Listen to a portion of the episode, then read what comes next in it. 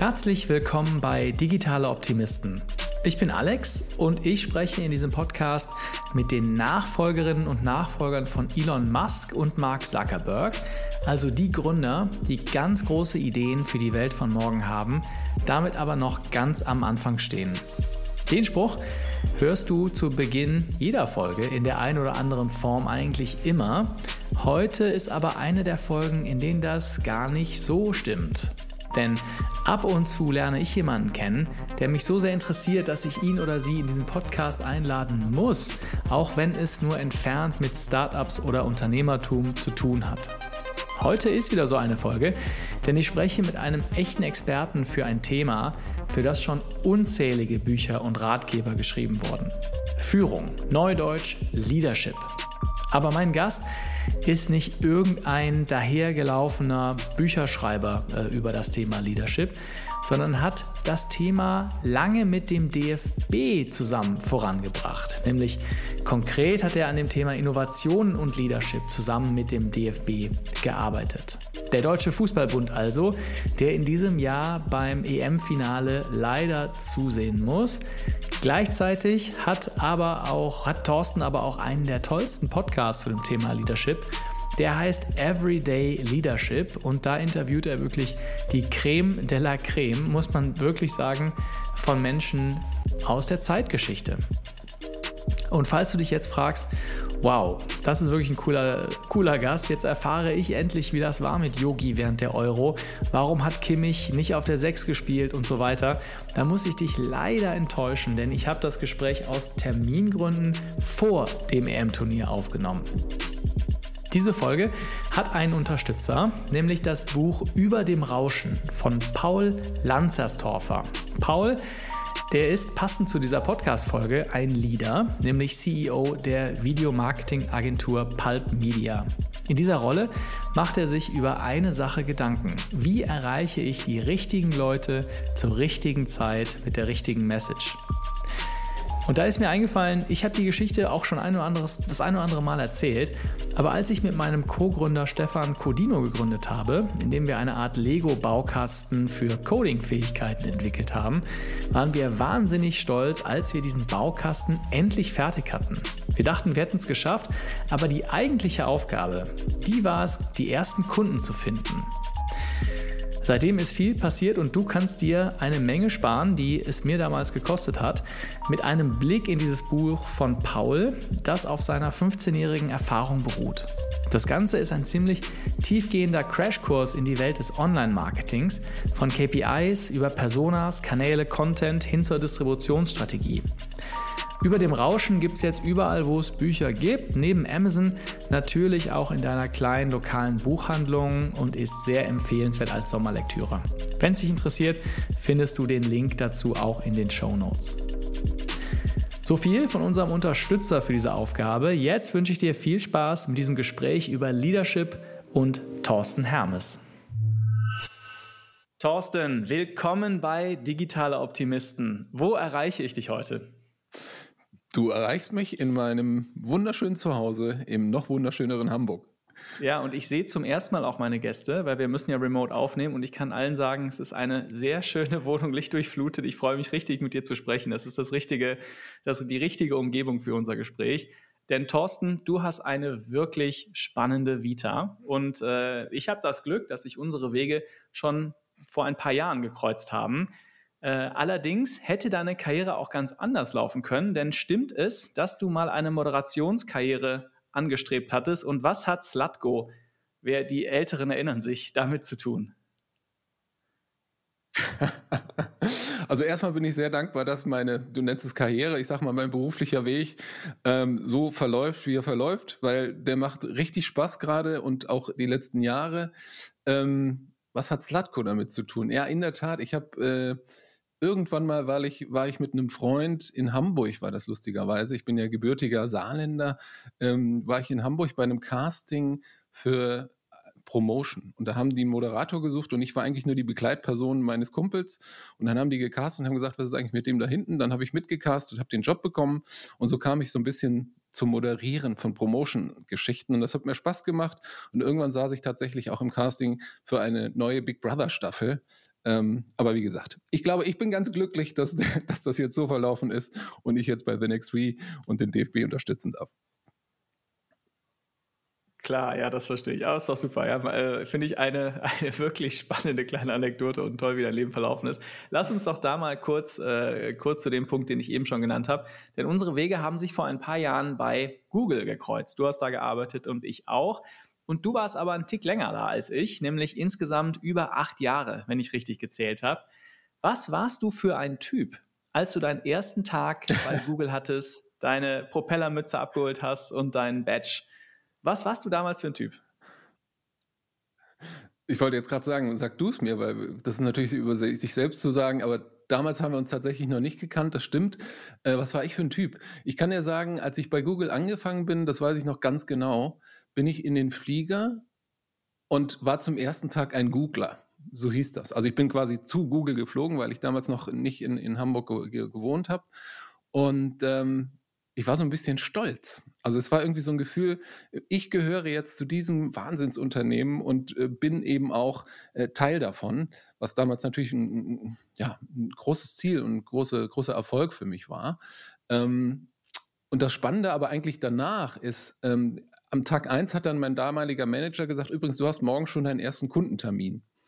Und dann weiß ich noch, da kam ein Chief Marketing Officer, der mit diesem Newbie, der also einen Tag Googler war und dann gesagt hat, okay, Google, erklär mir mal die Welt, erzähl mir, wie das aussieht. Und mir war das dann ein bisschen peinlich, weil ich mich noch gar nicht so gefühlt hatte.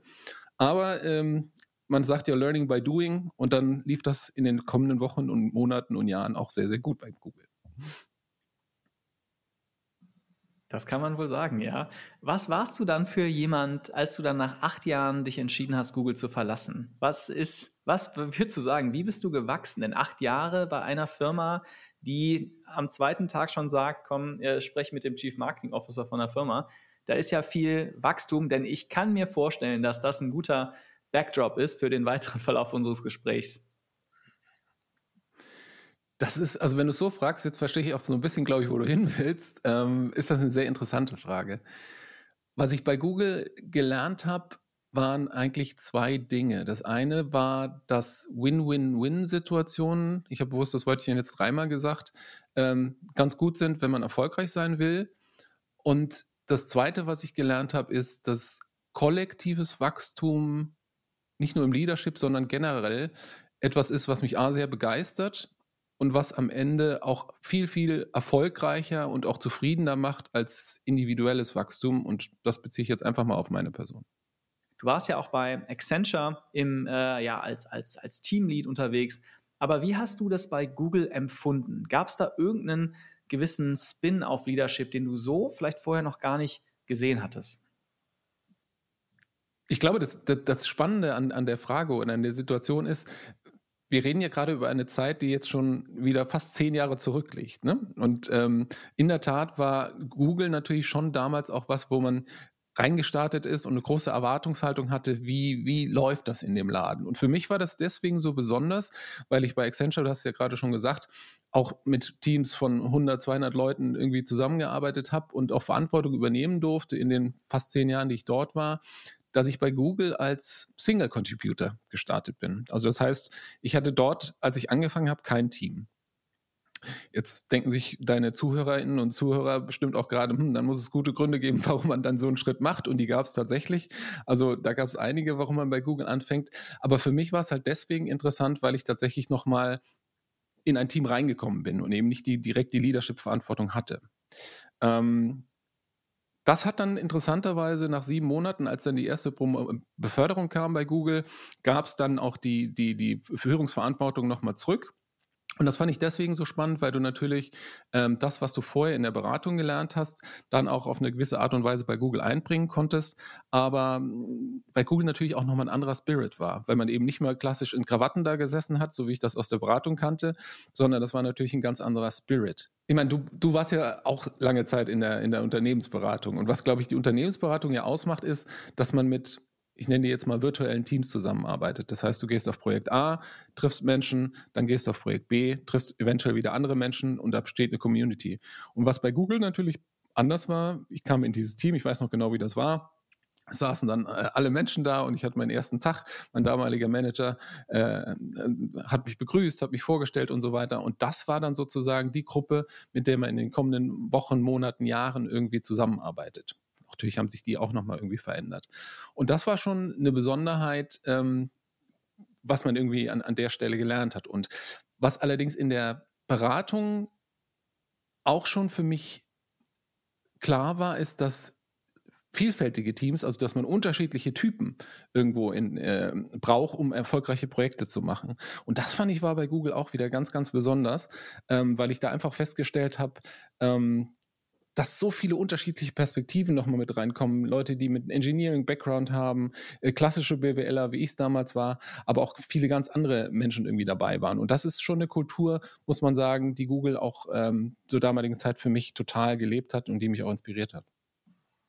Ja, das ist interessant. Das habe ich auch so wahrgenommen. Ich weiß noch, ich kam auch damals aus einer Unternehmensberatung, habe dann bei Google angefangen und ich habe schon gemerkt, ja, es braucht ein paar mehr andere Werkzeuge vielleicht, ja, um hier erfolgreich zu sein. Es war dann stärker auch der Gedanke, ähm, uh, if you want to go far, ne, wie war das? If you want to go fast, go alone. If you want to go far, take someone with you oder irgendwie so.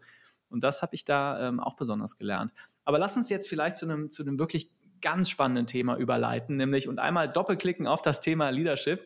Äh, das ist nämlich, ja, wie ich schon angedeutet habe, so ein bisschen das Thema, was, was jetzt auch deine Karriere auch, ja, auch einen großen Auftrieb gibt, ja, und womit du dich in den letzten Jahren, ich glaube, das kann man, das kann man so sagen, ja, sehr intensiv beschäftigt hast. Eine der faszinierendsten Dinge, die du in den letzten Jahren gemacht hast, ist die Everyday Leadership Akademie, die du beim DFB gemacht hast. Den hast du nämlich unterstützt für, für einige Zeit und äh, ihm unter anderem dabei geholfen hast, diese Akademie aufzubauen. Und darin hast du einen wirklich äh, sehr empfehlenswerten ähm, Podcast, Vidcast und, und alles Mögliche produziert, in der du die Who is, der, der, die, die Who is Who der deutschen Sportszene interviewt hast. Also Oliver Bierhoff, Dirk Nowitzki, Jürgen Klopp, Uli Hoeneß, alle möglichen Leute, aber auch außerhalb des Sports Kaspar Rohrstedt, Anke Engelte, äh, Anke Engelke, Richard David Precht waren dabei, viele, viele mehr. Und ähm, ich finde das, äh, erstmal kann ich das jedem empfehlen, weil ich da wirklich äh, ganz, äh, du da ganz spannende Gespräche führst, ein viel besserer Moderator bist als ich. Was ich mich gefragt habe, ich bin ja schon oft aufgeregt vor den Gesprächen mit meinen Gästen, aber ich habe auch noch nicht mit Kaspar Rohrstedt gesprochen. Das heißt, vor welchem Gespräch warst du eigentlich am meisten aufgeregt? Also, ähm, da waren jetzt ganz viele Gedanken drin, aber ich beantworte deine Frage mal vorweg. Ich war, glaube ich, tatsächlich bei Uli Hoeneß am meisten aufgeregt. Ähm, das war für mich deswegen so, weil wer ihn kennt, weiß natürlich, also wir haben uns vorher, ähm, das war einer der Gäste, den ich vorher äh, noch nicht so gut persönlich kannte. Ähm, und wenn dann die Abteilung Attacke, wie man das ja bei ihm kennt, äh, über, überhand nimmt, dann kann das natürlich auch für den Moderator ein interessantes Gespräch werden. Ähm, aber es war zum Glück nicht so, sondern ähm, die Folge gehört tatsächlich zu einer meiner Lieblingsfolgen. Und wer Lust hat an, an wirklich äh, Leadership by Heart, weil ich glaube, das macht er, ähm, der sollte sich die Folge auf jeden Fall auch mal anhören. Ähm, ansonsten freue ich mich natürlich sehr über deine netten Worte, die du sagst. Und äh, wir bemühen uns natürlich. Aber ich glaube, das Spannende ist tatsächlich, ich bin ja dort nur der Du hast es gesagt beim DFB, ich mache da sozusagen das Praktikum meines Lebens, weil meine Fußballkarriere endete je nach der D-Jugend äh, aufgrund fehlenden Talents. Ich war einfach zu groß und zu schlaksig für diesen Sport, bin ihm trotzdem äh, gewogen geblieben und deswegen bin ich jetzt wirklich sehr, sehr froh, äh, die DFB-Akademie, also das neue Innovationszentrum des Deutschen Fußballbundes, eben unterstützen zu dürfen mit meinem Know-how und dort mitmachen zu dürfen. Und dieser Podcast ist im Prinzip eine ja, ein Projekt, an dem ich eben mitwirken durfte und darf. Es wird ihn ja auch äh, wahrscheinlich weiter noch geben, der mich wirklich nicht nur aufgrund der Gäste und aufgrund der Namen so beeindruckt hat, sondern ich sage dir ganz ehrlich, Fußball ist für viele Bratwurst, ins Stadion gehen und beim Tor jubeln und so weiter und so fort. Und für mich ist der Fußball viel, viel mehr. Weil ich glaube, diese Macht, diese Emotion, die in dem Ganzen steckt, die kann man natürlich für das und die soll natürlich auch weiter dafür genutzt werden. Aber die DFB-Akademie versucht eben A, die Weltspitze des deutschen Fußballs nochmal zu erreichen, Weltmeister werden etc. pp.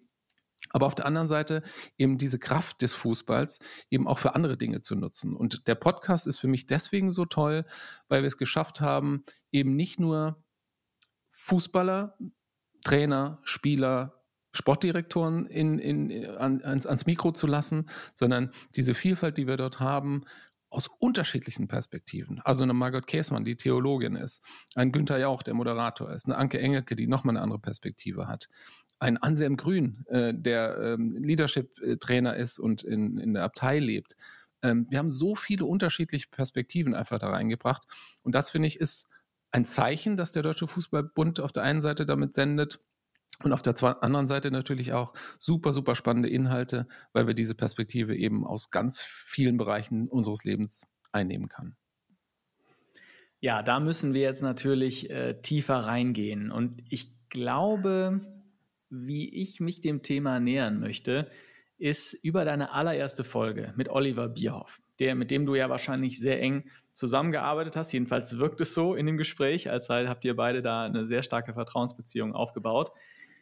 Und da wirfst du die erste Frage auf, äh, also der Start deines Podcasts, und die lautet: Wird man eigentlich als Leader geboren oder kann man das Ganze lernen? Was sagst du nach all den Gesprächen mit wirklich Leuten, die sich intensiv mit Leadership auseinandersetzen? Wird man als Leader geboren oder kann man das Ganze lernen? Ich glaube, ich würde als allererstes mal diesem Wörtchen Leader so ein bisschen die, die, die Größe nehmen wollen. Ähm, wenn wir über Leadership sprechen, dann denkt man vielleicht an, weiß ich nicht, an, an, an Cäsar, an, an, Nelson Mandela, ich weiß nicht an wen. Dinge, die Menschen, die wirklich Großes irgendwie geleistet haben. Und das ist vielleicht auch gut so. Aber wir haben allein den Titel Everyday Leadership ja deswegen auch so gewählt, weil wir gesagt haben, wir wollen das, das Wörtchen so ein bisschen entzaubern, weil Leaderin ist man eben jeden Tag, auch in den kleinen Momenten irgendwie des Lebens. Und ähm, deswegen glaube ich, dass du tatsächlich ähm, ja, als Leader geboren, weiß ich gar nicht, aber ich glaube, man kann schon, jeder Mensch kann Leaderin sein. Und das eben in jedem Moment seines Lebens, nicht nur qua Rolle. Also da denke ich jetzt beispielsweise auch an Alexander Gerst, mit dem wir auch gesprochen haben, äh, unser Mann sozusagen auf der, auf der Raumstation oben. Und der hat auch damals zu mir gesagt, und da finde ich, hat er vollkommen recht, ähm, dass man eben nicht diese Rolle braucht, um Verantwortung zu übernehmen, sondern das kann man zu Hause in seiner Familie, das kann man in seinem Freundeskreis und das kann man eben auch, wenn man eine Rolle und Verantwortung für viele Menschen vielleicht hat. Aber True Leadership ist für ihn und auch für mich, wenn man das eben in jeder Situation seines Lebens machen kann. Und das sage ich deswegen so genau, weil ich glaube, dass Leadership heißt gar nicht so groß Menschen führen und machen, sondern das heißt für mich eigentlich mit gutem Beispiel vorangehen. Und das kann jeder. Okay, also ja, äh, das heißt, man muss nicht, äh, okay, dann nimmst du diesem Wort Leader so ein bisschen die Größe, ja, und sagst, eigentlich kann es jeder, der die Werte hat, der Prinzipien hat, Vorbild ist, nach vorne geht, ist da, jetzt hast du trotzdem ja knapp 40 Gespräche geführt mit wirklich tollen, tollen Leuten. Ähm, hat sich trotzdem deine Perspektive auf das Ganze verändert im Laufe dieser 40 Gespräche? Also gab es vielleicht so ein paar Dinge, die du vielleicht aus deiner eigenen Leadership-Erfahrung irgendwie gedacht hast, ja, so verhält sich ein Leader oder eine Leaderin. Und dann hast du mit Anselm Grün oder mit wem auch immer, mit äh, Uli Hoeneß gesprochen und hast dann gedacht, ah, hier habe ich vielleicht auch noch was gelernt, was ich vielleicht vorher gar nicht so wusste. Also kurz um, kurze, um diese Frage kurz zu machen, wie bist du aus diesen aktuell knapp 40 Gesprächen rausgekommen und verglichen mit dem, wie du reingegangen bist? Das Interessante an diesen fast 40 Gesprächen, wie du gesagt hast, ist, ich hatte eigentlich nach jedem Talk irgendwie so das Gefühl, oder ich hatte vor dem Talk eigentlich das Gefühl, wow, jetzt kommt, jetzt kommt der Allercoolste und jetzt kommt die beste äh, Frau, die wir jemals hatten, jetzt kommt der beste Gast und so weiter und so fort. Und das, das Gefühl hatte ich danach auch. Aber dann kam eben noch mal der nächste. Und da dachte ich, wow, das war wieder total besonders. Ich gebe dir mal ein Beispiel. Wir hatten ähm, natürlich Kaspar Rohrstedt, hast du eben gesagt, äh, führt Adidas, ähm, hat, war bei Henkel sehr erfolgreich, ist natürlich so der klassische Business Leader an der Stelle. Aber ich hatte zum Beispiel auch ein Gespräch mit Christina Vogel, äh, für die, die sie nicht kennen, ähm, Bahnrennradfahrerin, die erfolgreichste aller Zeiten, äh, die es damals gab. Und plötzlich hat sie sich beim Training verletzt und ist seitdem querschnittsgelähmt und sitzt im Rollstuhl. Und diese Frau hat ein Mindset, dass allein wenn ich jetzt dran denke, kriege ich wieder Gänsehaut, weil sie so strahlt und eben in diesem neuen Rahmen, dem er, er das Leben gesetzt hat, äh, im Rollstuhl eben, trotzdem äh, so viele Dinge angeht, sich führt, ihr mit ihr Umfeld führt, das hat mich total beeindruckt. Ist sie damit jetzt die bessere Leaderin als Gaspar Rohrstedt oder da einen Vergleich aufzuziehen? Das kann man eben nicht sagen. Aber die verschiedenen Perspektiven und die Vielfalt dieser Gäste, das war halt wirklich was, was mich total beeindruckt hat und heute immer noch tut. Und da kann man tatsächlich dann aus jedem Gespräch auch nochmal was Besonderes ziehen. Und ich bin einfach nur jedes Mal dankbar, äh, dass ich das Mikrofon halten darf. Ja, das kann ich verstehen. Jetzt sagst du ja ganz explizit Everyday Leadership. Es gibt äh, Leadership ist was etwas, was man jeden Tag machen muss durch Prinzipien oder durch, durch Werte. Kannst du das nochmal ein bisschen stärker erläutern für alle, die jetzt sagen, ja, verstehe ich, aber was ist das genau? Also was sind diese Momente, wo es dann auf den oder die Leaderin vielleicht dann doch ankommt, das Mindset von der Leaderin? Kannst du das noch ein bisschen, ein bisschen konkreter machen? Gerne. Also, wie gesagt, ich kann dir das aus, aus meiner Perspektive sagen. Ich, ich, ich glaube, ganz zwei Gedanken vielleicht. Ich glaube, das Wichtige ist beispielsweise das Wort Vorbild. Damit meine ich nicht, und das ich mit dem guten Beispiel, dass wir permanent durch die Welt rennen und jedem, der es hören will oder nicht hören will, sagen, was er oder sie jetzt gerade schlecht macht und äh, dass man doch irgendwie ein besserer Mensch werden soll. Das glaube ich, das machen wir teilweise gerade auch online vielleicht schon so ein bisschen zu viel. Aber ich glaube, das, was man in diesen kleinen Momenten machen kann, ist für sich zu überlegen, wie verhalte ich mich? Und mit welchem Beispiel möchte ich vorangehen? Das eben sowohl im, im Business-Umfeld, was möchte mein Team von mir sehen oder was möchte, möchten die Leute privat von mir sehen? Das ist, glaube ich, schon mal eine, eine ganz, ganz wichtige Sache. Und das Zweite beim Thema Management, gutes Management ist für mich heute, muss ich sagen, nicht mehr andere verändern zu wollen, sondern Leadership heißt für mich, andere so zu inspirieren, dass sie das Beste für eine Sache geben. Und das kann im Sport sein, das kann im Büro sein oder wie auch immer. Und wenn du das schaffst, wenn du quasi mit diesen anderen Menschen im Raum bist und die sagen, okay, ich gebe jetzt wirklich alles für die Sache, dann bist du ein guter Leader. Und wenn dir das zudem gelingt, dass sie das tun, wenn du nicht im Raum bist, dann bist du ein super Leader. Weil dann hast du tatsächlich mit deinem Vorbild irgendwo auch ein Zeichen gesetzt, dass die Menschen dir gerne nacheifern wollen. Und ich glaube, das ist es am Ende.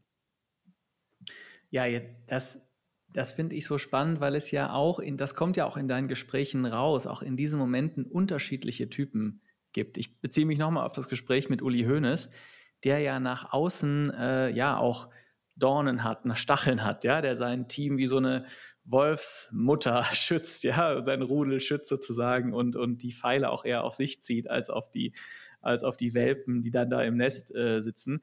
Gleichzeitig erzählt er auch eine Geschichte, wie zum Beispiel Franck Ribéry ein Privatjet nimmt, als er schon beim AC Florenz ges äh, gespielt hat, um dann zur Verabschiedung von ihm zu kommen. Also dass er ein unglaubliches Vertrauensverhältnis aufbaut. Auch erzählt aus meiner Sicht unglaublich tief über die äh, Gespräche mit Sebastian Deißler, der damals ja, psychische, ähm, schwer, schwere ähm, Probleme hatte, sich damit lang geplagt hat, ob er weitermachen möchte als Fußballer und äh, er dann diese Vaterrolle äh, schlüpft. Das ist die eine Version, wie man nach vorne gehen kann, ja, die mich persönlich sehr beeindruckt hat, wie, wie, wie offen er darüber redet.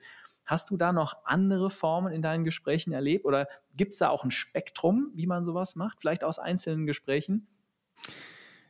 Na, vielleicht lass uns kurz bei Uli Hoeneß bleiben. Also das, was ich bei ihm so phänomenal finde, er ist ja, oder man muss eigentlich so sagen, wer es heute steht heute in der Öffentlichkeit und wird nicht kontrovers diskutiert. Ich glaube, da gibt es die wenigsten, weil das ist eben auch ein, ein, ein, ein Zeichen der Zeit, dass jeder erstmal alles sagen kann und ähm, wo eine, ein Standpunkt, da viele Meinungen. Und über, über Uli Hoeneß gibt es mit Sicherheit auch ganz, ganz viele Meinungen. Und deswegen fand ich das eben auch so spannend zu verstehen, wie tickt er eigentlich und was führt dazu, dass, dass er so ist, wie er so ist. Und was bei ihm für mich ganz klar rauskam, waren eigentlich zwei Dinge. A, er tut das, was er denkt. Und das kann man gut finden oder das kann man blöd finden, aber er macht es einfach. Und das ist wiederum Leadership. Dann kann man sich darauf auch, so ein bisschen verlassen. Ne? Das ist natürlich auch wichtig, dass man mit seiner Authentizität eben auch ein, ein Faktum schafft für die Menschen, mit denen man zusammen ist, dass man weiß, so ist er einfach. Ähm, und das Zweite ist, er hat mit diesem Mir San Mir eigentlich das geschafft, wonach viele Unternehmen eigentlich streben, nämlich eine, ich nenne es jetzt mal Unternehmenskultur, eine Kultur des FC Bayern, wo jeder genau weiß, wo er dran ist. Und das, was ich daran so schön finde, ist, und das hat auch das Beispiel, was du gerade mit Frank äh, genannt hast, gezeigt, das Ganze ist sehr familiär. Auch, ähm, du hast Sebastian Deißler genannt, aber auch Basti Schweinsteiger hat ja, als äh, Uli Hoeneß gerade eine vielleicht nicht so schöne Zeit in seinem Leben hatte, beim WM-Sieg 2014 das Mikro ergriffen und hat schöne Grüße und hat sich bei ihm nochmal bedankt, weil einfach, das klang für mich fast väterlich, wie das so war. Und das zeigt natürlich schon, dass Leute auch gerade dann, wenn es dir schlecht geht, und du eben nicht gefeierter Star bist, sondern irgendwo gerade hm, weggesperrt bist, an dich denken und dir danken. Ich glaube, da hat man schon wie gesagt, man kann über ihn denken, was man will, aber ich glaube, da hat er schon was geschaffen, dass Menschen ihm vertrauen und deswegen auch ihr Bestes geben für ihn. Und das hat mich wirklich tief beeindruckt in diesem Gespräch. Ja, mich auch. Jetzt hast du auch noch jemand anders äh, vor dem Mikrofon gehabt, den ich glaube, wenn man in Deutschland eine Umfrage macht und sagt, was sind eigentlich tolle Lieder, ja, und dieses Wort mal be be bewusst benutzt, dann würden, glaube ich, viele sagen, ich glaube, Jürgen Klopp der macht das ganz gut. Der kam hm. mal aus Mainz, ja, hat dann irgendwie seine Bruchweg Boys gehabt, da hatte die dann irgendwie in den Europapokal geführt, geht zu Dortmund, hat da sensationellen Erfolg, aber er hat auch ein, was man, glaube ich, jetzt in England äh, als sehr untypisch deutsch bezeichnet, ja, also eine starke ähm, Bindung, eine starke Wärme. Hast du da vielleicht sogar Parallelen zwischen Uli Hoeneß und Jürgen Klopp gesehen oder anders gefragt, ähm, wie hast du das Gespräch mit Jürgen Klopp wahrgenommen? Was sind seine was ist sein Weg, äh, um Leadership auszuüben? Jürgen Klopp steht ganz klar für mich für Authentizität. Ähm, und das finde ich deswegen so spannend. Ähm, ich meine, du als Moderator weißt es auch. Ähm, man ist ähm, vor so einem Gespräch, fragt man natürlich, wollen wir irgendwie Fragen äh, austauschen oder ähnliches. Wir machen es bei Everyday Leadership eigentlich fast nie. Aber Jürgen hat mir sofort geschrieben, ähm, Fragen und so weiter brauche ich nicht, weil ich erzähle dir eh nur, was ich weiß. Ähm, und da muss ich mich vorher drüber nachdenken und dann entscheidest du und die Hörer danach, ob die es gut finden oder nicht. Und das ist Jürgen Klopp. Der äh, der ist einfach so, wie er ist. Und das ist er sowohl in der Pressekonferenz, wenn er nicht richtig Englisch reden kann, dann babbelt er sozusagen vor sich hin und sagt am Ende, I'm the normal one. Also macht euch da nicht so einen großen Kopf. Und das Verrückte ist, am Ende geben die Erfolge ihm ja wieder recht. Ob das der Aufstieg mit Mainz ist, wo man es fünfmal vergeigt hat, die Meisterschaft mit Dortmund oder jetzt auch noch in Liverpool. Ähm, irgendwas schafft er ja mit diesem Menschen. Und ich glaube, das liegt bei ihm tatsächlich natürlich an dem Herzblut, aber auch sehr viel an der Authentizität, die er hat, weil er einfach er ist und die Leute dann eben auch wissen, wo sie stehen. Und das macht für mich eben auch gutes Leadership aus, dass man eben nicht Fähnchen im Winde ist, sondern den Menschen, mit denen man zusammen hat, irgendwie eben auch was gibt. Und nochmal ganz wichtig, das kann man gut finden, oder das kann man nicht gut finden. Jeff Bezos sagt das ja beispielsweise auch als äh, Disagree but Commit, ist ja einer der Leitlinien bei Amazon ich glaube, das ist auch ganz wichtig, dass man Leuten die Möglichkeit gibt, dass sie mitsprechen können in einem Entscheidungsprozess. Aber wenn die Leader oder der, die Leaderin oder der Leader dann entscheidet, muss man ein anderes Wort benutzen. Wenn dann, ich sage mal, die Entscheiderin oder der Entscheider eine Entscheidung trifft, dann ist es eben auch wichtig, dass die Menschen dann mitgehen wollen. Selbst wenn sie sagen, ich hätte es vielleicht anders entschieden, aber das macht dann eben auch einen guten Team Spirit aus. Und aus meiner Sicht macht so ein Miteinander-Mindset dann eben auch erfolgreiche Teams aus. Verstehe. Und ein Thema, was sich auch immer wieder durch deine Gespräche gezogen hat, ist auch das Thema Wachsen aus schwierigen Situationen und auch vielleicht auch mal Scheitern. Das, das äh, betonst du hier, klar, bei Uli Hoeneß. Ich, ich, fokussiere jetzt viel auf dieses Gespräch, weil das wirklich äh, faszinierend ist, aber auch die anderen auch. Aber auch Jürgen Klopp hatte schwierige Zeiten. Auch Dirk Nowitzki hat schwierige Zeiten. Mit Oliver Bierhoff hast du auch gesprochen über das Ausscheiden aus der WM 2018, ja, wo er sagt, äh, wie Social Media, wie die Spitzen alle gegen den DFB gerichtet waren und auch gegen seine Person. Hm, das, also meine Frage bezieht sich darauf, welche Rolle spielt auch das Scheitern für die Entwicklung einer Führungspersönlichkeit? Ich glaube, es ist wichtiger als die, als die Erfolge. Ähm, weil ich bin dir dankbar, dass du das ansprichst, auch gerade bei Jürgen. Ähm, wir haben ähm, auch so auch häufig ge gefrötzelt. Ich habe ihn irgendwann mal gefragt, ähm, wenn man so ein Gewinnertyp ist wie du, und das habe ich bewusst äh, gewählt, das Wort, weil ich weiß, dass er eben sich auch seiner, seine, seines Scheiterns bewusst ist. Wie gesagt, mit Mainz ist er x-mal nicht aufgestiegen und es war katastrophal für ihn.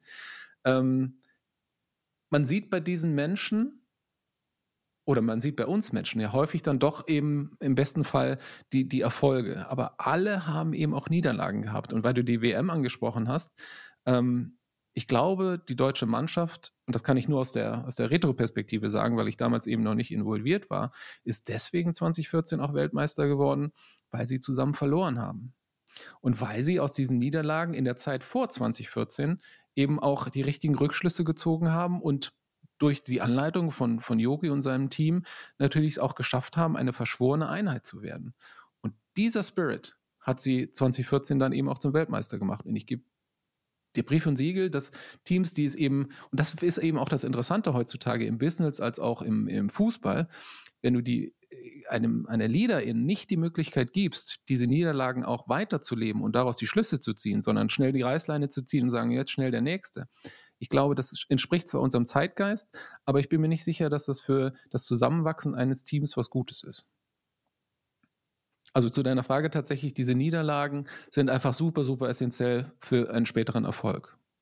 Was ich in deinen Gesprächen auch immer wieder mir persönlich die Frage gestellt habe, ist, wie ändert sich die Zeit und welchen Impact haben die verschiedenen Einflussfaktoren auf diese Momente, ja, wo es vielleicht mal nicht so gut läuft? Denn vielleicht vor, ähm, weiß ich nicht, äh, x Jahren, als, äh, als Dirk Nowitzki den ersten Basketball geworfen hat in Würzburg oder Uli Hoeneß äh, zum ersten Mal in der Sebener Straße ins Managementbüro gegangen ist, da war die Welt natürlich auch anders. Es gab nicht so viel Social Media. Äh, es gab nicht so viel, jeder ist ja jetzt eigentlich ein eigener Broadcaster und kann eine Meinung äh, siegen, die dann vielleicht auf Bild.de dann in einen Artikel äh, äh, verarbeitet wird, ja, von, von Twitter aus.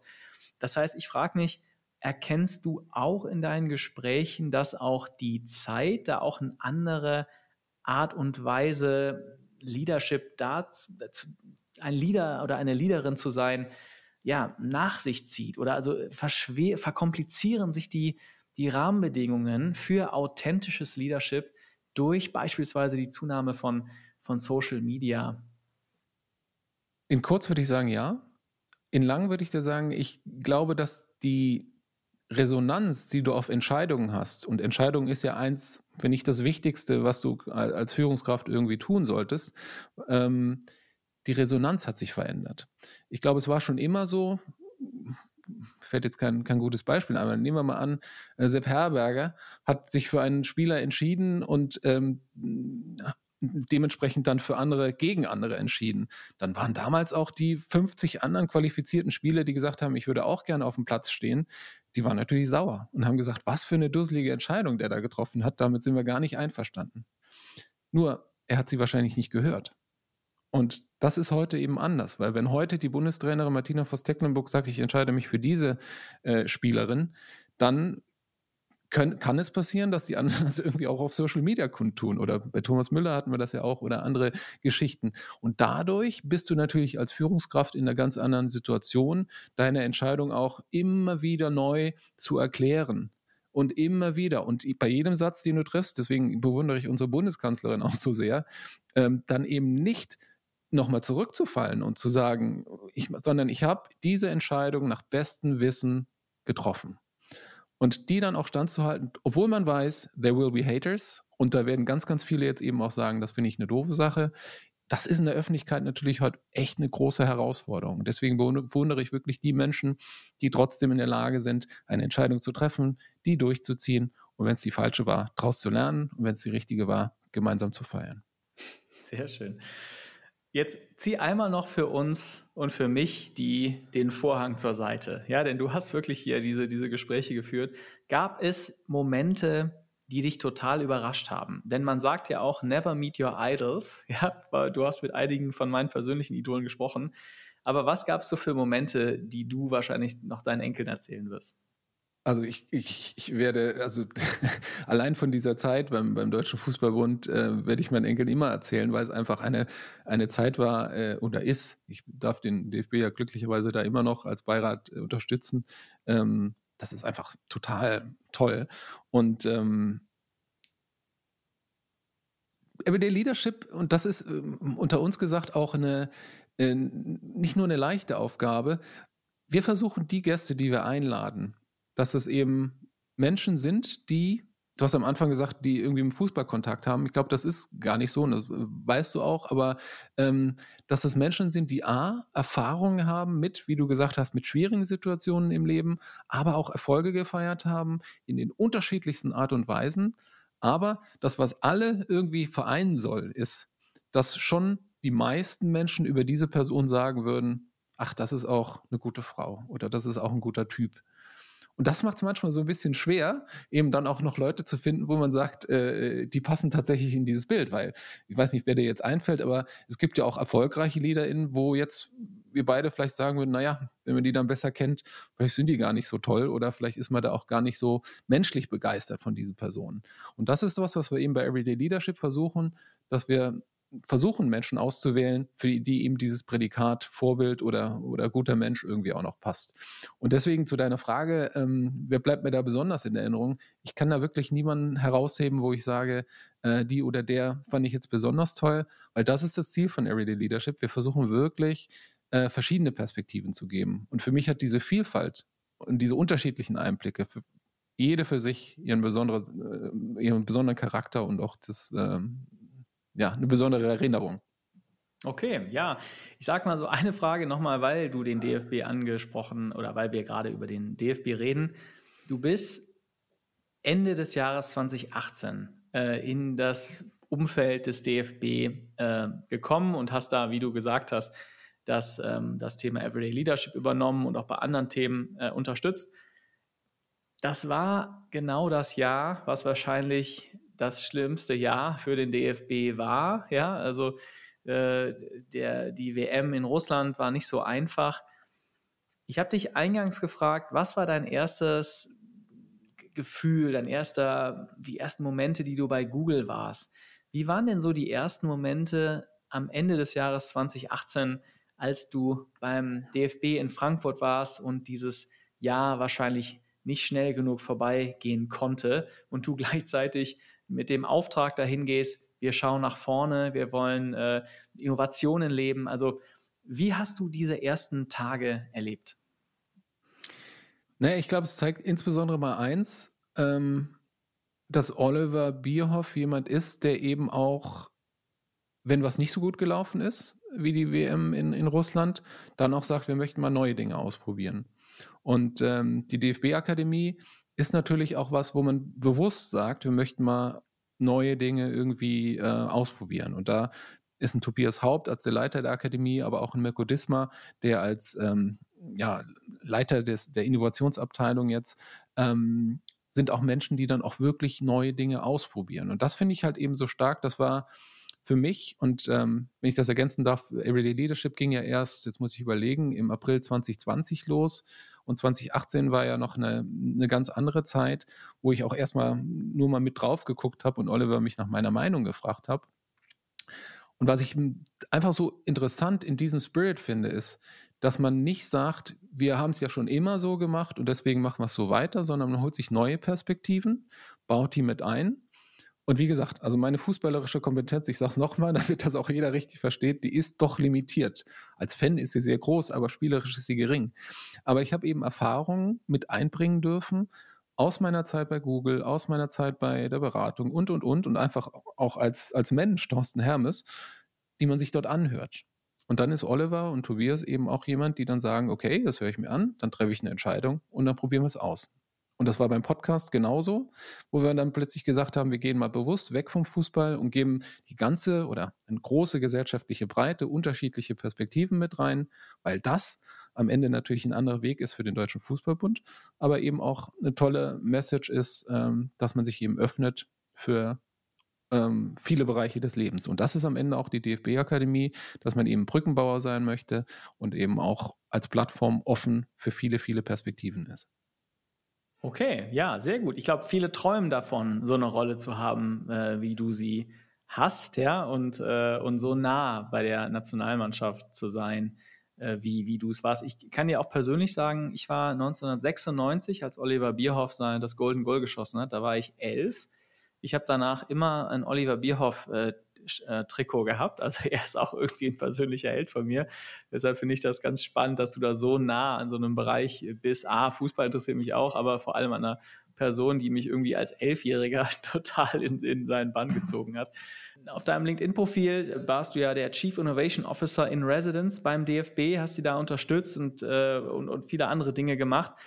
Jetzt frage ich mich, Leadership ist ja ein Thema und der, aber der, der Ausstrahleffekt des DFB ist ja noch viel mehr in die Gesellschaft, insbesondere in so einer außergewöhnlichen Zeit wie in der Corona-Zeit.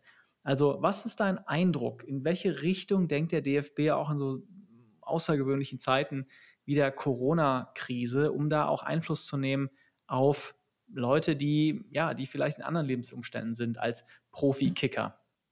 Mhm. Finde ich eine, eine, sehr, sehr äh, interessante Frage. Ich kann ja aus meiner Perspektive insbesondere, vielleicht muss ich das auch noch dazu sagen, den Bereich, den ich vornehmlich unterstütze, ist ähm, eben der Bereich Nationalmannschaft. Äh, Cut, Fabian, bitte an der Stelle. Der Bereich, äh, der Bereich, den ich vornehmlich unterstütze, ist der Bereich Nationalmannschaften und DFB-Akademie. Das heißt, ähm, mit ähm, Fritz Keller und, und, und Kollegen habe ich relativ selten zu tun. Also ich habe beispielsweise im letzten Jahr auch die äh, Jahreskonferenz für gesellschaftliche Verantwortung des DFB, also des klassischen DFB, ähm, hosten dürfen. Das war auch eine tolle Aufgabe. Aber generell versuchen wir eben tatsächlich aus dem Innovationsbereich der Akademie zu agieren. Deswegen habe ich da, deswegen erzähle ich es dir auch den, den besten Einblick. Was ich sagen kann, ist, ähm, dass du natürlich heutzutage ähm, weil ja auch viele Menschen gesagt haben, Mensch, in dieser Corona-Zeit ist es denn gut, dass man Fußball spielt oder nicht?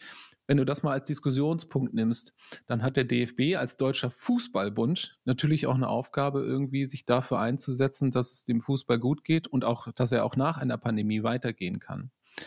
Und dann gibt es, auch das hatten wir eben schon, viele Perspektiven auf das Thema. Die einen sagen, Mensch, wie kann man denn in so einer Zeit Fußball spielen? Die anderen sagen, da kenne ich auch viele, Mensch, könnten wir nur gerade jetzt ein bisschen mehr Fußball spielen, dann würden wir nicht so viel vom Computer sitzen und wir noch mal was anderes machen. Also lange Rede, kurzer Sinn. Es gibt viele Meinungen und ich finde, es gibt wie so oft auch kein eines richtig. Aber dann eben Entscheidungen zu treffen und zu sagen, wir tun das Beste dafür, was wir glauben, was für den Fußball ist und versuchen eben auch darüber hinaus Initiativen zu starten, die in dieser besonderen Zeit Nochmal, Everyday Leadership ist ja beispielsweise auch so eine Geschichte, wo wir damals überlegt haben, was kann man tun, um uns Menschen einfach auch so ein bisschen durch diese Zeit zu helfen und Inspiration zu geben. Ich finde da, oder nicht ich finde, sondern da bin ich mir sehr sicher, dass der DFB sehr, sehr bewusst über diese Dinge nachdenkt und dann eben auch nach bestem Wissen eine Entscheidung trifft. Und ähm, da ist sowohl Fritz Keller für die Organisation, aber eben auch äh, Oliver Bierhoff, gerade für den Bereich, in dem ich, ich involviert bin, für mich auch total absolutes Vorbild, weil beide mit ganzem Herzen und ähm, bestem Wissen da diese Dinge vorantreiben. Das ist spannend, was du sagst, denn ich wollte äh, jetzt gerade auch den Fokus ein bisschen zu, zu dir lenken, Thorsten. Ja? Also dir als Person, die, die jetzt da ja, wirklich viele Erfahrungen in dem Bereich gesammelt hast. Und eigentlich wollte ich dich fragen, wer eigentlich deine Vorbilder sind. Jetzt hast du es ein bisschen schon beantwortet, aber sind darüber hinaus, gibt es noch Leute, nachdem du mit so vielen Leuten geredet hast, wo du immer noch sagst, ja, hey, also das, wenn ich mal in einer schweren Situation bin, manchmal in stillen Kämmerlein denke ich auch manchmal nach, what would Jürgen Klopp do? Oder ja, was habe ich von dem gelernt? Also gibt es noch so Leute, die auch in deinem beruflichen Kontext, die, wo du manchmal fragst, ah, was kann ich davon anwenden? Wer sind die Vorbilder für dich? Also mir fallen sofort zwei Leute ein und daran merkst du schon, es gibt für mich tatsächlich nicht so dieses eine Vorbild. Meine Kinder fragen mich auch immer so Sachen, wer ist denn so das eine oder das? Und ich glaube, das ist bei mir tatsächlich auch situationsabhängig. Und ähm, ja, eigentlich fallen mir sogar drei Leute ein. Also äh, auf der einen Seite ist das auf jeden Fall meine Frau. Meine Frau ist tatsächlich jemand, und das habe ich, hat auch was mit Leadership zu tun, die hat mir in den letzten vielen Jahren, die wir zusammen sind, immer vorgelebt, wie es ist, wie man sich an anderen Menschen und an dem, dem Glück anderer Menschen erfreuen kann. Das habe ich lernen müssen. Ich habe tatsächlich, äh, gerade in meinen Anfangsberufsjahren, wenn ich glücklich und erfolgreich war, dann war das gut. Was interessieren mich andere? Ähm, das habe ich abgelegt. Und das hat, Bettina war mir da immer und ist mir da ein Vorbild an der Stelle. Ähm, den zweiten, an den ich gerade dachte, das liegt wahrscheinlich auch an, an dir, weil wir eine gemeinsame Google-Vergangenheit haben, ich sage seinen Nachnamen jetzt mal nicht, aber es gibt den Lutz, schöne Grüße. Ähm, Lutz war ein Kollege bei Google, mit dem ich sehr eng zusammenarbeiten durfte. Und er ist für mich dahingehend immer ein Vorbild, wenn es mal darum geht, die Klappe zu halten und in den richtigen Momenten was zu sagen. Jetzt hast du eben so nette Sachen über mich gesagt, dass ich äh, das schön moderiere und auch schöne Sachen sagen kann. Das nehme ich alles. Aber es gab auch schon echt Momente, wo ich dachte, ich hätte jetzt besser mal nichts gesagt. Und das kann Lutz. Lutz sagt dann was, wenn es was zu sagen gibt. Und deswegen ist er an der Stelle ein absolutes Role Model für mich. Ähm, und die dritte Person, die mir einfällt, ist, und die habe ich eben auch schon genannt, ist tatsächlich Angela Merkel. Und das sage ich jetzt frei von jeglicher Parteipolitik oder ähnlichem, aber in diesen so schwierigen Zeiten, mir persönlich, und ich spreche jetzt nur für mich, den Eindruck zu vermitteln, dass sie die Dinge so tut, dass sie wirklich zuhört, dann eine Entscheidung trifft und das dann auch so durchzieht, ohne permanent sich in irgendwelche äh, Grabenkämpfe mit, äh, wo es dann auch um andere Dinge geht, reinziehen zu lassen. Das ist für mich wirklich wahres Leadership, diese Ruhe zu haben und tatsächlich in dieser kompletten Unruhe so ähm, unser Land nach vorne zu treiben. Und äh, ja, das beeindruckt mich schon. Also ich glaube, diese drei Personen, das ist jetzt eine interessante Riege, meine Frau und Lutz mit Frau Merkel in einen Kontext zu werfen, aber die sind mir jetzt gerade spontan irgendwie eingefallen. Sehr gut. Ja, für dich persönlich geht es ja auch weiter. Du bist ja jetzt Chief Growth Officer bei The Next We, wo du dieses ja, die, du hast es eben ein Praktikum genannt, ja, aber dieses MBA-Studium zum Thema Leadership, was du beim DFB letztlich gemacht hast, ja, also ich will das gar nicht verächtlich machen, aber ich sehe auch mein, meinen Podcast manchmal als ein MBA zum Thema Entrepreneurship, weil ich mit so spannenden Leuten rede, mit so verschiedenen Perspektiven auf das Ganze und du wirst ja da sich voll gesogen haben mit Wissen. Und jetzt, ja, gehst du auch den nächsten Schritt und, äh, und, und wirst Chief Growth, Growth Officer bei The Next We. Erklär doch mal, was ist The Next We und was machst du da? Ja, absolut. Also seit, seit 1. Februar ähm, habe ich mich äh, dem äh, Berliner Startup The Next We angeschlossen. Und das ist äh, tatsächlich wie beim DFB auch eine absolute Herzensentscheidung, weil wir reden ja häufig alle viel über Purpose und, und, und Dinge zu tun, die uns irgendwie wichtig sind im Leben. Und ohne dass ich das zu hoch hängen möchte, kann ich bei The Next We einfach sagen, das ist was, wo ich wirklich mit ganzem Herzen und auch mit dem ganzen Kopf dahinter stehe, weil es im Prinzip darum geht, über digitale Applikationen das menschliche Miteinander zu verstärken. Und ähm, als Chief Growth Officer habe ich eben die Aufgabe, mit dem Wissen, was wir ja ähm, gerade schon mal andiskutiert haben, A, Projekte, Unternehmen, Teams zu unterstützen, aber auf der anderen Seite eben auch dafür zu sorgen, dass diese Teams dann auch kollektiv wachsen können. Und das ist einfach eine super Aufgabe. Und wenn ganz, ganz viele Menschen eben diese Produkte nutzen und deswegen eben besser miteinander umgehen, erfolgreicher sind und zufriedener sind, das ist für mich einfach eine Mission, die ich total toll finde. Aber du hast mich, sorry, ich hab, war jetzt gerade in, in dieser Begeisterung, du hast mich gefragt, was mache ich da eigentlich konkret? Also The Next We unterstützt eben Teams oder Firmen, große Konzerne bei der ja, kollektiven Transformation. Also es geht im Prinzip daran, du kennst das ja auch noch, viele, wenn wir die Führungskräfte von heute fragen, was sind so eure Ziele, dann hören wir ganz häufig das Wörtchen Digitalisierung oder digitale Transformation. Und jede oder jeder, der das sagt, meint irgendwie was anderes damit. Was die meisten meinen, ist, dass sie irgendwie ihrer Technologie ein Upgrade geben und dann hoffen, dass die Menschen diese Technologie auch nutzen. Aber The Next We ist eben in der Lage, dem menschlichen Mindset sozusagen auch ein Upgrade zu geben. Und das eben mit Hilfe von digitaler Technologie, also einer App, aber eben ganz, ganz wichtig auch mit einem persönlichen Coach. Also ich gebe dir ein Beispiel, wenn du als Firma sagst, wir wollen ähm, unser Ziel X erreichen, dann kann man mit The Next We 350, 500 Führungskräften eben äh, jeweils einen Coach an die Seite stellen, die über diese App miteinander kommunizieren und dann über einen Zeitraum von zwölf Wochen diese Dinge üben, die man erreichen möchte. Und das halte ich für so essentiell, weil Dinge irgendwo hinschreiben, bunte Zettel schreiben oder so ist ja das eine. Aber dass man es tatsächlich dann in seinem Arbeitsalltag auch umsetzen kann, was man sich vornimmt. Also dieses Knowing-Doing-Gap äh, überschreiten. Das schafft der Next We. Also am Ende des Tages wirklich Transformationen nicht nur in die Köpfe, sondern auch in die Herzen und ins Verhalten bringen. Und was machst du als Chief Growth Officer? Also momentan kann ich dir sagen, gucke ich mir das alles ganz genau an, wie man das so in den ersten Wochen sozusagen macht. Lerne das Team kennen. Das ist ein unfassbar cooles Team. Also mit Insa Klasing habe ich äh, eine Gründerin, die äh, vorher auch in ja, großer Verantwortung war. Sie hat bei KFC in fünf Jahren den, den Umsatz verdoppelt, also hat, glaube ich, Tausende von MitarbeiterInnen geleitet und hat diese Erfahrung, weil sie da eben auch Transformationen durchführen wollte, gesagt, Mensch, wenn ich jetzt was hätte, ähm, was mir hilft, wirklich alle Menschen auch mitzunehmen. Also eben nicht nur technologisch zu unterstützen und irgendwie Workshops zu machen, Design Thinking etc., sondern tatsächlich auch das Verhalten zu ändern. Das wäre toll. Und dann hat sie das gegründet und gemeinsam mit ihrem Bruder, promovierter äh, Robotics-Ingenieur, der bei BMW gearbeitet hat. Also wir sagen, diese Menschen lerne ich gerade kennen. Ähm, ich lerne das Produkt kennen. Ich ähm, gucke mir an, was Kunden tatsächlich an der Stelle brauchen, um dann zu deiner Frage ähm, eben mit ja, hoffentlich ganz, ganz vielen Teams daran zu arbeiten, ähm, dass ihre Transformationsbestrebungen Realität werden und dass aus dem Ich, Ich, Ich und dieser Egozentrierung, in der wir uns ja heute doch häufig befinden, tatsächlich ein Wir-Gedanke kommt. Und ja, das ist die Aufgabe des Chief Growth Officers. Mhm. Was ich an deiner Entscheidung, The Next We äh, zu verstärken, interessant finde, ist, Du warst bei Accenture in einer großen Unternehmensberatung mit eigenen Persönlichkeiten, eigenen Zielen. Äh, dann bei Google mit wiederum einer eigenen Kultur, eine, eine, sehr starke, sehr starke Kultur auch, ja, und eigenen Prinzipien, was Leadership angeht. Dann hast du den DFB unterstützt, hast da wieder was gelernt, hast einen Verband kennengelernt, ja, was ja wiederum völlig anders ist. Und bis jetzt bei einem Startup in Berlin.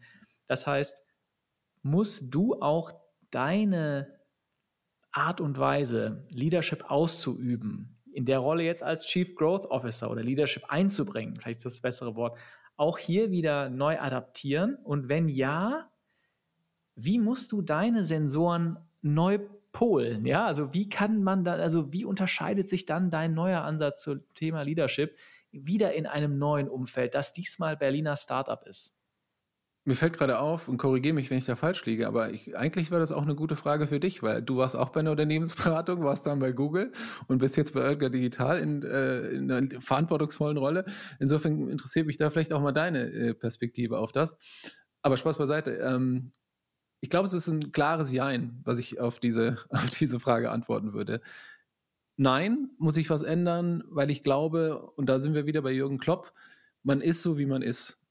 Und ähm, das klingt jetzt erstmal äh, vielleicht ein bisschen komisch, aber ich bin davon überzeugt, dass jeder, wenn er dem anderen, seinem Gegenüber, A, eine Gleichwürdigkeit schenkt, also ich meine ein echtes Interesse und ein Ernstnehmen äh, von, von, von dessen Bedürfnissen und gleichzeitig aber so ist, wie man ist, dann ist das die beste Voraussetzung dafür, dass man auch gut miteinander arbeitet.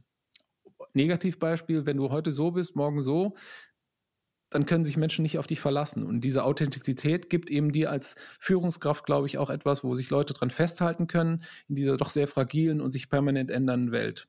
Und wenn du dann eben nicht komplett, das mag es natürlich auch geben, wenn man jetzt also natürlich, excuse my French, ein komplettes Arschloch ist, ähm, dann bringt das natürlich auch nichts mit, dann wird man auch keine gute Führungskraft. Aber wenn man so, so ein bisschen äh, das hinkriegt und man selbst ist, ich glaube, dann ist das erstmal schon mal ein guter Rat.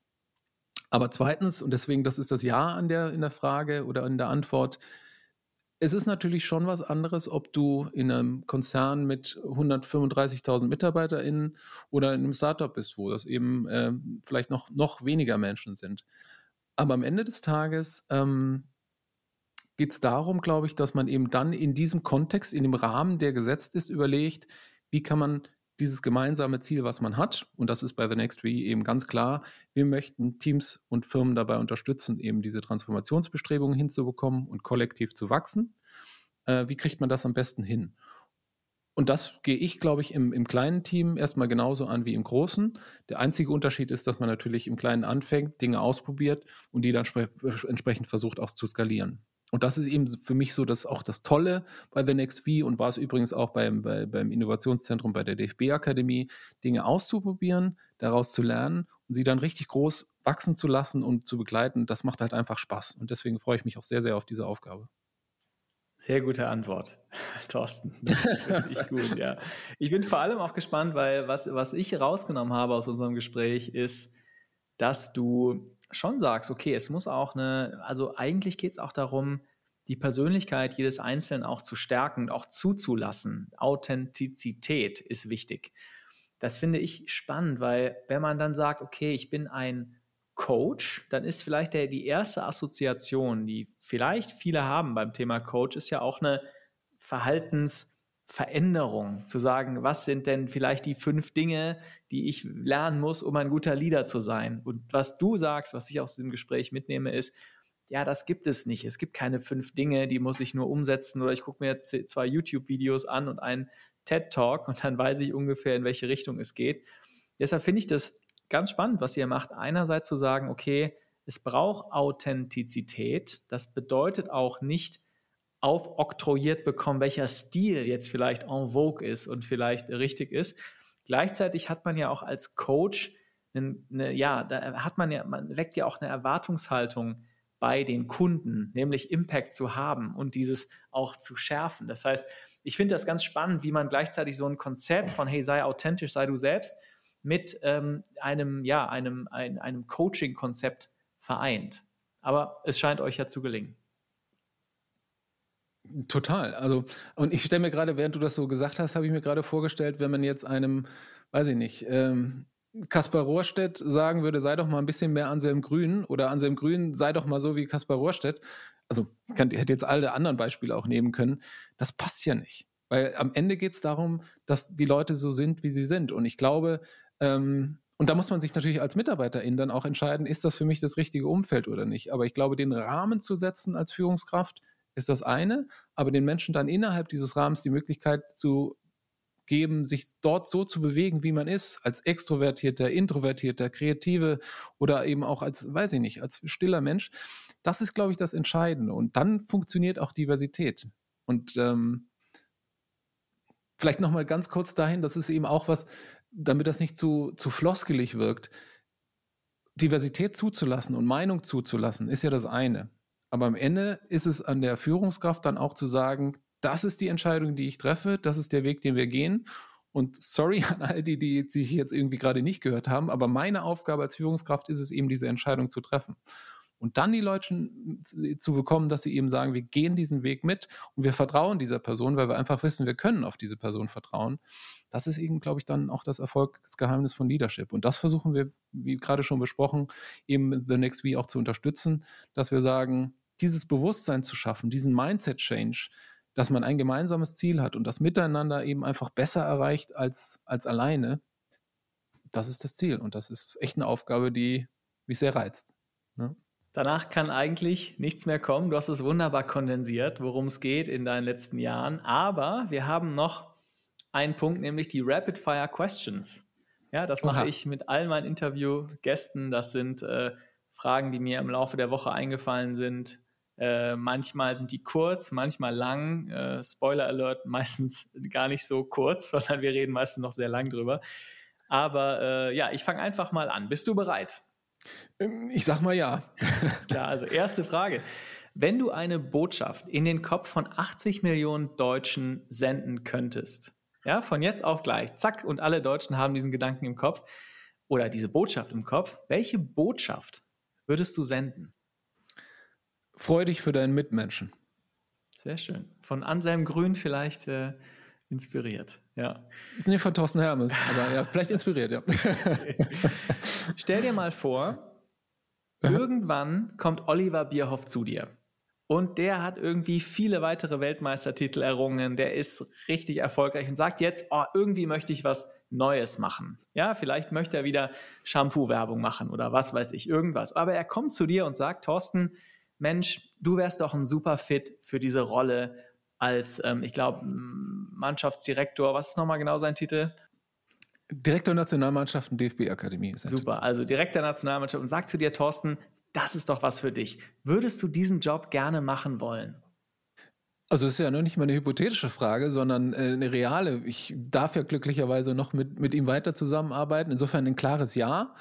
Und äh, wenn er mich genauso wie in der Vergangenheit äh, um meine Meinung bittet, dann eine Entscheidung trifft und wir das gemeinsam was Cooles draus machen, dann sehr gerne. Aber ich hätte statt des Haarshampoos vielleicht dann noch ein paar andere Ideen, aber darüber könnten wir ja dann zum Glück sprechen. Wie verbringst du einen Feierabend in Corona-Zeiten? ich finde, das Wort Feierabend ähm, ist ein sehr interessantes Wort in Corona-Zeiten.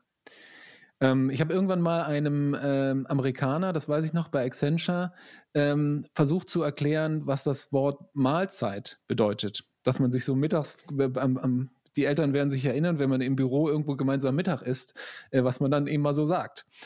Und das war sehr schwer, das zu erklären. Und ich finde, es ist heutzutage auch ganz, ganz schwer, einem Nicht-Deutschen zu erklären, was Feierabend bedeutet, wenn man eigentlich von morgens bis abends an irgendwelchen Devices sitzt und irgendwas tut oder auch nicht tut, in Gedanken oder. Also deswegen will ich sagen, ähm, ich, mir ist ganz, ganz wichtig, einen Feierabend zu haben.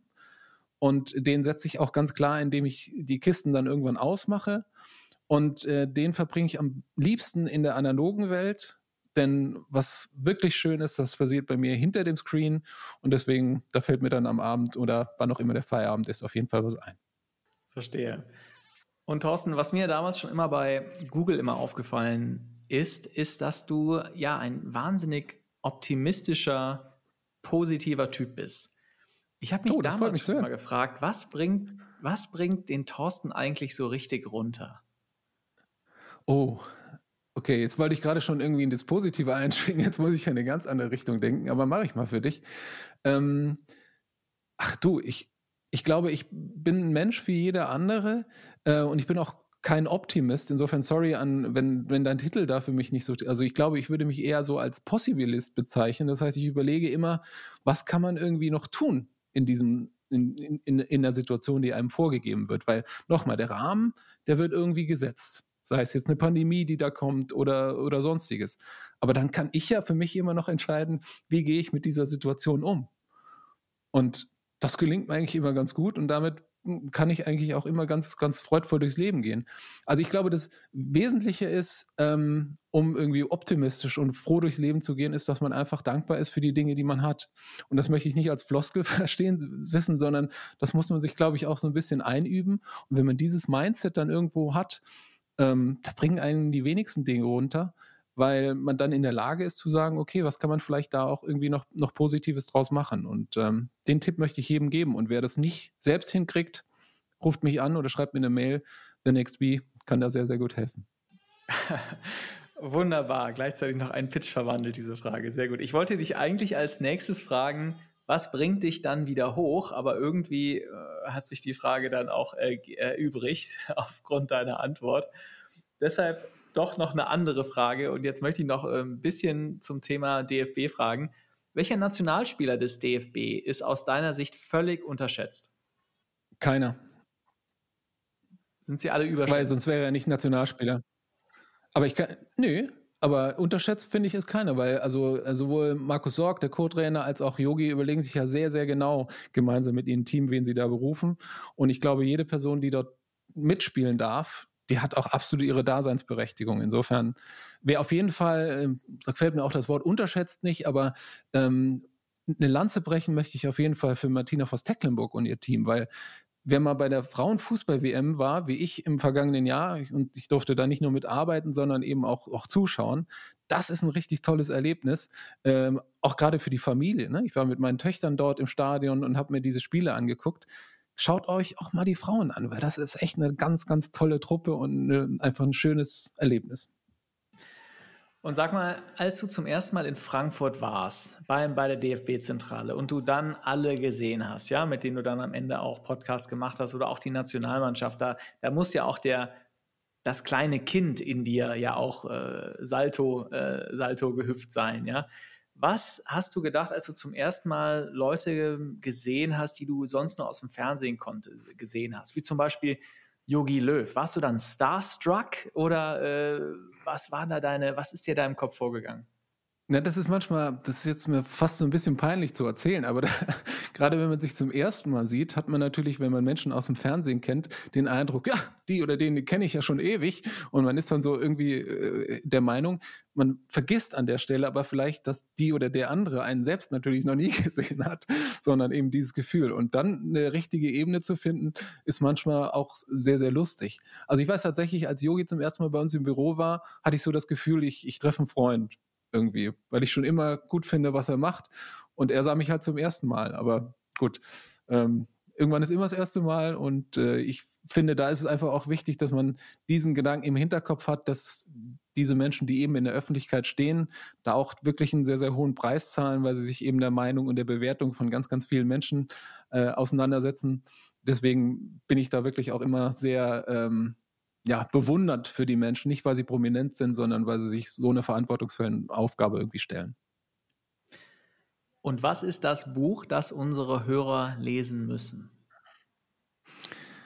Wow, das eine meinst du? Der, dein Nummer eins Buchtipp, den du für die Hörer hast. Boah, das ist ja schon wieder so eine Frage wie von meiner Tochter. Ich habe nicht das eine Nummer eins, aber ich, ich, denke mal laut. Ähm, also ich finde, was man auf jeden Fall mal gelesen haben sollte, ist auch ein ganz dünnes, kleines, ist Die Maschine steht still, heißt das, von E.M. Forster. Ist, glaube ich, entstanden 1909, also schon eine ganze Weile her. Und ähm, ja, es würde mich wundern, wenn man dieses Buch liest äh, und danach nicht fassen kann, dass dieses Buch tatsächlich schon äh, über 100 Jahre alt ist. Also die Maschine steht still, E.M. Forster. Und wenn ich doch noch ein zweites sagen darf, dann würde ich auf jeden Fall auch jedem empfehlen, Antifragilität von Nassim Taleb zu lesen. Ähm, der Untertitel dieses Buches ist eine Anleitung für die Welt, die wir nicht mehr verstehen oder so in der Art. Und ähm, das verrate ich dir einfach mal. Das Buch habe ich schon seit, weiß gar nicht, ein, zwei Jahren und lese es immer noch. Und das mache ich bewusst, weil ich Kapitel für Kapitel lese und mir dann immer Dinge aufschreibe.